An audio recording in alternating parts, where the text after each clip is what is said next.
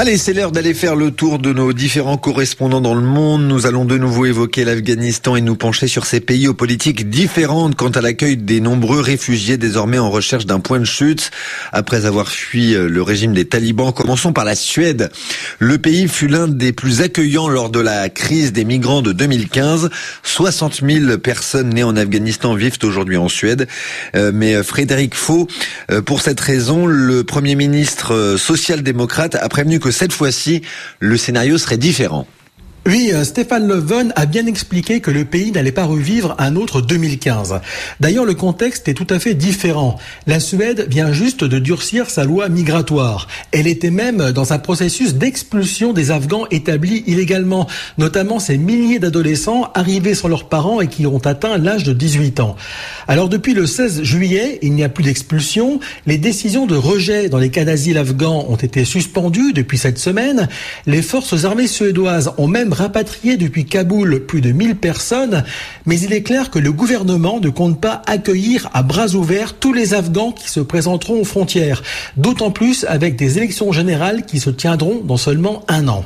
Merci Frédéric Faux. La Suède devrait donc, on l'a compris, accueillir un nombre limité de réfugiés afghans. Voyons un autre cas de figure maintenant. En Ouganda, des Afghans évacués à Kaboul ont été accueillis cette semaine. Eux, Lucille Mouillot, ne seront euh, en Ouganda qu'en transit quelques mois avant d'aller aux États-Unis. Les 51 premiers évacués d'Afghanistan sont arrivés ce mercredi à l'aéroport d'Antébé. Parmi eux, des familles et certaines personnalités, dont des membres du gouvernement afghan et des députés, installés dans un hôtel, ils doivent rester dans le pays pendant quatre mois maximum avant d'être envoyés notamment aux États-Unis. C'est justement à la demande du gouvernement américain que l'Ouganda a accepté d'accueillir temporairement jusqu'à 2000 personnes. D'autres avions doivent donc arriver dans les prochains jours avec le reste des évacués. Le gouvernement ougandais a également indiqué que deux de ses ressortissants étaient encore bloqués à Kaboul et devrait faire partie du prochain départ. Voilà, Lucie, prochain point de chute finale pour ces réfugiés. Les États-Unis, d'ici quatre mois, vous nous le disiez. Les États-Unis où l'on prépare en ce moment l'accueil des, réfugiés afghans. Certains sont déjà arrivés d'ailleurs et d'autres attendent en Ouganda, mais aussi sur les bases américaines au Qatar ou encore en Allemagne. C'est bien ça, Lumna Anaki? Oui, ici, ils sont plusieurs centaines à être arrivés euh, depuis le début des évacuations massives il y a deux semaines. On n'a pas encore de chiffres précis, mais on sait qu'à terme, les États-Unis se disent prêts à accueillir plus de 50 000 personnes. À leur arrivée sur le territoire, les réfugiés afghans sont emmenés sur des bases militaires dans cinq États la Virginie, le New Jersey, le Wisconsin, le Texas et le Nouveau-Mexique. Et les citoyens américains s'organisent eux aussi. Un peu partout, on a vu des collectes de dons, de l'argent, mais surtout euh, des habits, des médicaments, de la nourriture et puis des jouets pour les enfants.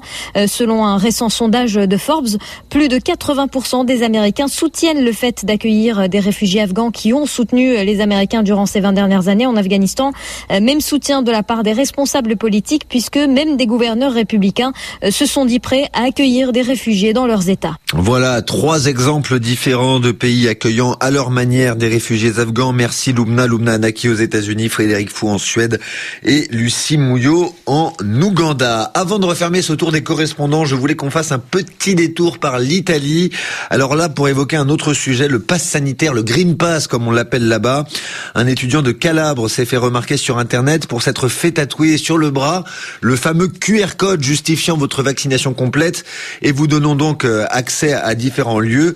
Anne Lenir, euh, ça fonctionne ce, ce tatou euh, donc justifiant d'une vaccination contre le Covid il s'appelle Andrea Colonetta et son nom fait le tour du monde depuis qu'il a publié sur Instagram et TikTok les vidéos immortalisant le chef-d'œuvre réalisé par son tatoueur à l'intérieur de son bras gauche au niveau du biceps. On voit des images le montrant en train de présenter son QR code à l'entrée d'un fast-food où il s'attable pour dévorer un hamburger. Selon ses déclarations, c'est une expérimentation sociale réussie. Sauf que les opinions sont partagées entre compliments et insultes. Qui plus est, le QR code a une durée de validité limitée, même pour ceux qui ont reçu deux doses de vaccin. Alors dans neuf mois, eh bien, on pourra parler de chef-d'œuvre en péril. Merci Anne Lenir, notre correspondante euh, en Italie, à Rome, très exactement.